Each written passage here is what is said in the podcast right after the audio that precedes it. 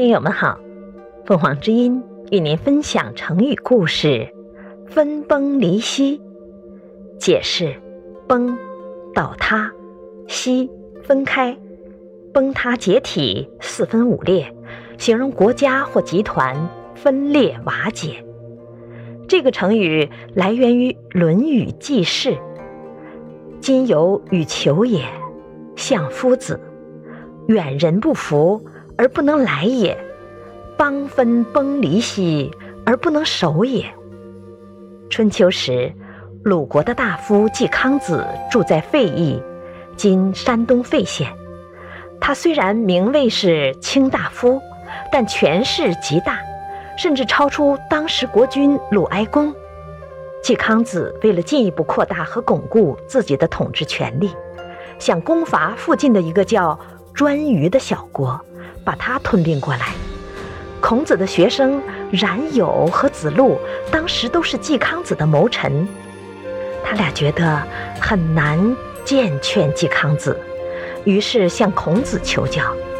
孔子却怀疑这是冉有的主意。冉有说：“这是季康的主意，我和子路都想制止他。”孔子说：“你俩既然辅佐季康，就应该尽力劝阻他。”冉有又说：“不过，如今颛臾的国力越来越强大，现在不攻取，以后可能会成为祸患。”孔子说：“这话不对。治理一个国家，不必去担忧土地、人口的多少，而应该多去想想，怎样使百姓安居乐业。百姓一安定，国家就会富强。”这是在实行仁义礼乐的政教，来广泛招致远方的百姓，让他们也能安居乐业。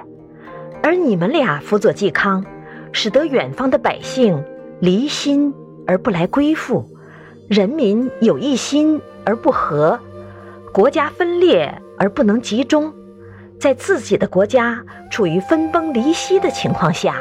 还想去用武力攻伐颛臾，我恐怕嵇康的麻烦不在颛臾，而在萧墙之内。萧墙是国君宫门前的照壁。孔子的意思是，嵇康的麻烦在内部，而不在外面。在这个故事中，又引申出另一个成语“祸起萧墙”，形容内部发生祸乱。感谢收听，欢迎订阅。